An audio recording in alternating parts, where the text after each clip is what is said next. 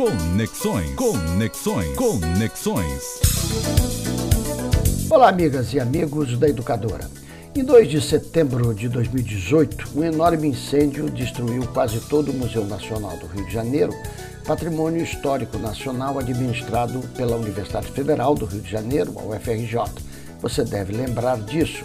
Foi uma verdadeira comoção nacional, pois não só a edificação é um marco da história brasileira, tendo sido construída por Dom João VI em 6 de junho de 1818, como também é a primeira instituição científica brasileira, pois o museu é também espaço de pesquisa com inúmeros laboratórios e gabinetes de pesquisadores e pesquisadoras, todos devastados e desalojados com o incêndio. Alexander Kellner, diretor do Museu Nacional, escreveu um artigo para o Jornal da Ciência da SBPC, a Sociedade Brasileira para o Progresso da Ciência, destacando a espera de 54 anos para que um presidente da República visitasse o museu.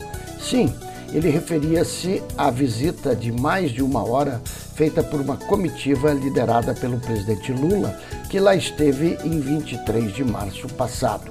O anterior presidente que lá esteve foi Costa e Silva, durante a ditadura militar em 1968. No último dia 13, com as obras de recuperação em andamento, foi apresentada a primeira peça incorporada à coleção de meteoritos da instituição a partir de pesquisas realizadas por integrantes de 10 laboratórios de instituições nacionais e internacionais. Acabamos de saber que acontecerá em breve uma reunião com embaixadores estrangeiros com apoio da Unesco para buscar mais recursos para a recuperação desse importante monumento e centro de pesquisa brasileiro. Vejam, amigas e amigos, a importância de se ter um governo federal comprometido com as questões da ciência, da cultura e da educação. Um patrimônio como o do Museu Nacional, parte da história do nosso país, precisa ser permanentemente protegido e preservado. Pegou fogo e o irresponsável presidente à época só fez atacar o diretor do museu e pouco caso deu ao ocorrido.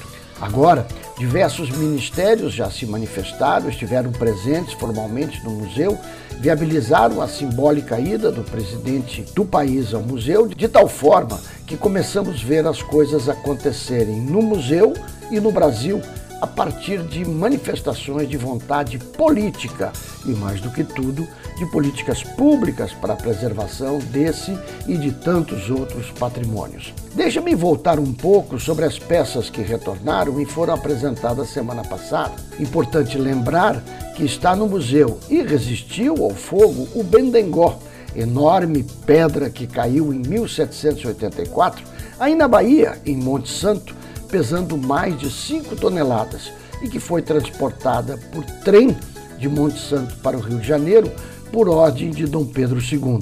Ela ter resistido ao incêndio é mais uma demonstração da força do nosso bravo sertão, tão lindamente cantado por Jereba no álbum de nome Bendengó, título da música feita por ele e Patinhas. Vale ouvir o disco todo. Põe aí qualquer dos seus buscadores para trabalhar. Dê uma busca pela internet e ouça o disco, que é de 73 e que eu tenho meu bolachão bem conservado.